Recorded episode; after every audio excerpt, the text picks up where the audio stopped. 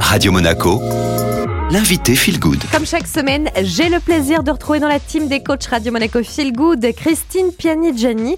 Elle est la fondatrice du Festival Envie d'ailleurs qui sera de retour en avril 2023 du côté de Montsartou, dédié notamment au tourisme durable. Alors c'est vrai qu'on a beaucoup évoqué les idées balades dans la région, c'est vrai qu'on a de quoi faire, hein, Christine. Et aujourd'hui, on regarde quels sont les fondamentaux, qu'est-ce qu'il ne faut surtout pas oublier quand on part en randonnée pour être en sécurité? Alors vous aurez tout d'abord besoin d'avoir un équipement adapté. Adapté en termes de chaussures. Donc ça c'est la base de bonnes chaussures. Un sac à dos, pensez aux lunettes, casquettes pour vous protéger du soleil, avoir une veste imperméable et des gants pour vous protéger du froid parce que la météo euh, peut changer.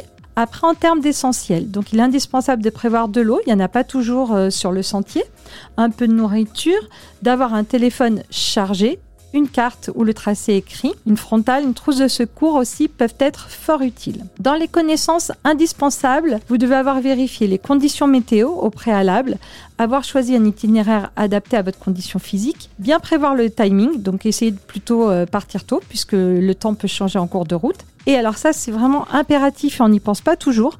Informer au moins un de nos proches d'où on part de façon à euh, ce qu'il puisse prévenir les secours s'il y a un problème. Et Christine, dans le cas où on est euh, seul, on n'a pas forcément euh, des amis qui aiment la randonnée ou un entourage qui vit proche de nous, euh, est-ce qu'on a des alternatives pour ne pas avoir à randonner en solo? Alors en fait, vous pouvez choisir de vous inscrire dans un club de randonnée. Il y en a vraiment de nombreux.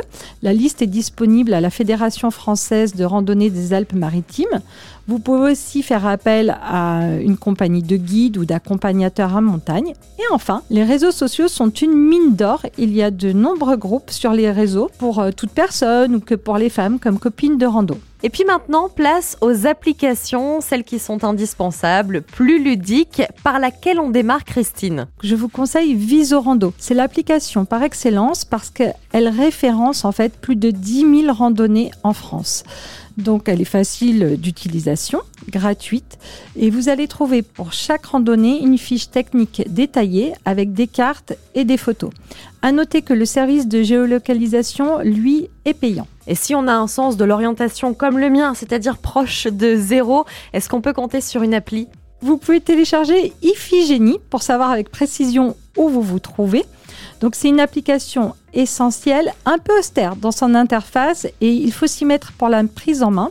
Mais après, ça devient vraiment votre coéquipière. Donc l'application propose une cartographie mondiale. Vous sélectionnez le secteur, l'échelle désirée. À tout moment, vous avez euh, votre position. Donc l'application est gratuite et ensuite vous avez un abonnement mais vraiment pas cher au mois ou à l'année. Et euh, donc ça vous permet de ne jamais être perdu. La base quand même, euh, Christine, quand on part en randonnée, c'est la météo. Euh, sur quelle appli on peut se baser? L'application, c'est Météo Ciel. Donc il faut impérativement vérifier le temps avant de partir. Cette application s'adapte à tous en offrant différents détails, différents niveaux d'information. Donc les prévisions sont faites sur les 7 prochains jours avec une vraie précision pour la météo en randonnée en France, en Italie et en Suisse, donc météo ciel. Et on terminera euh, peut-être par euh, les applis qui nous permettent un peu de décrypter la faune, la flore, les sommets qu'on a autour de nous. Là aussi, vous avez euh, de bons conseils, Christine. PlanteNet, ça va vous permettre de reconnaître les plantes, les arbres, les fleurs lors des balades en nature. Donc une photo et hop, l'application vous donne une fiche d'identification. Ensuite, pour les oiseaux, vous avez BirdNet.